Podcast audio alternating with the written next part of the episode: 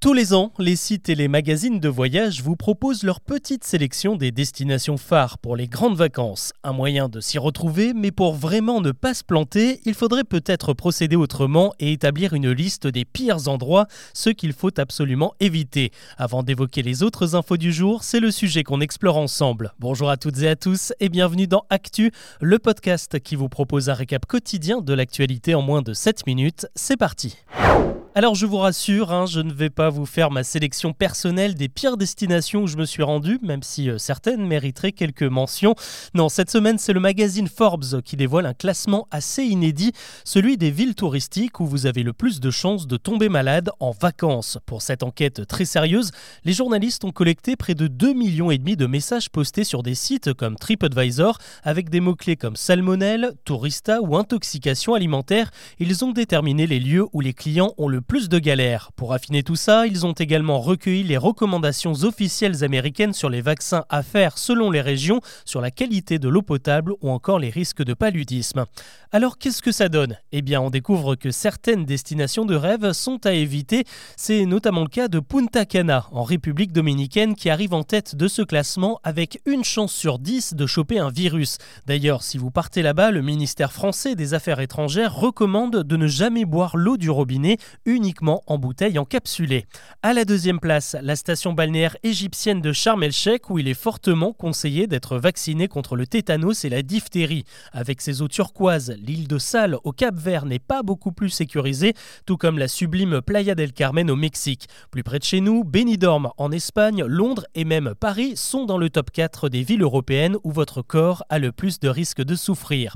Un peu plus tôt cette année, c'est le guide de voyage Fodors qui a dévoilé sa liste des endroits à éviter. Celle-ci s'adresse aux plus écolos d'entre vous car ce sont des lieux où le tourisme ravage la nature. On y retrouve évidemment Venise, Amsterdam et deux destinations françaises. La flore et le littoral d'Étretat étouffent littéralement sous les pas du million de touristes qui s'y rendent chaque année.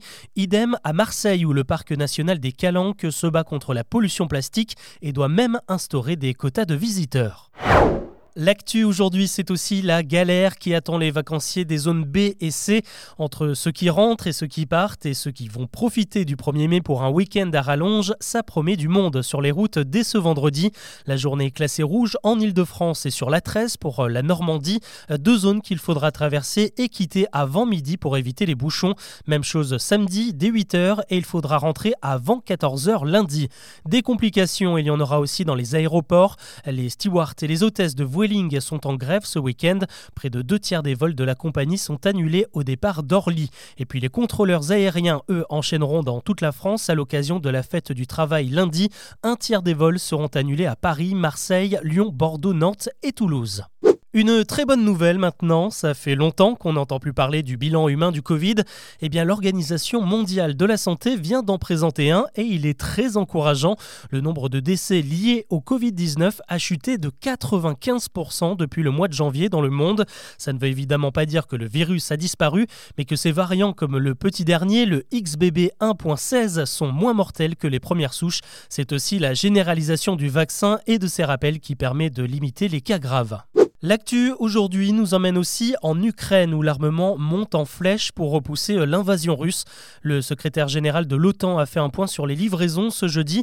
Depuis le début du conflit, près de 230 chars de combat et 1550 véhicules blindés ont été envoyés sur place par les pays occidentaux. Ça représente 98% du matériel promis. Ces dernières semaines, les forces ukrainiennes se font très discrètes sur leurs opérations.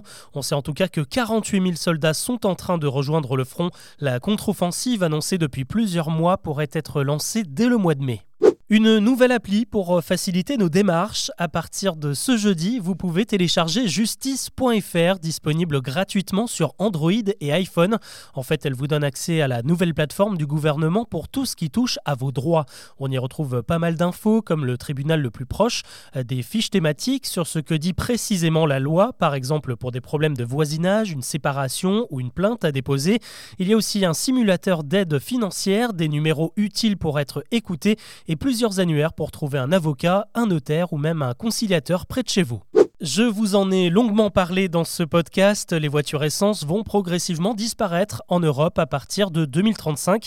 Mais qu'en est-il des camions qui n'ont toujours pas de batterie assez puissante pour les faire passer à 100% à l'électrique?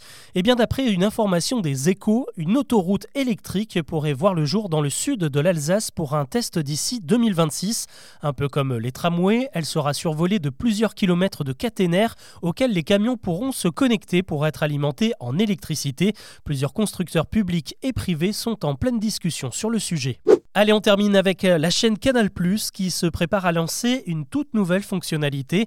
Elle proposera bientôt des sous-titres spécialement conçus pour les personnes dyslexiques. En France, la dyslexie, on le rappelle, est considérée à certains degrés comme un handicap. Elle fait partie des troubles du langage et de l'apprentissage qui touchent presque une personne sur dix dans le pays. Canal a donc collaboré avec des orthophonistes pour mettre au point ces sous-titres. Ils seront présentés avec une typographie particulière, des lettres en noir sur fond blanc pour mieux les le dispositif sera d'abord déployé pour les abonnés MyCanal et puis progressivement au programme télé de la chaîne.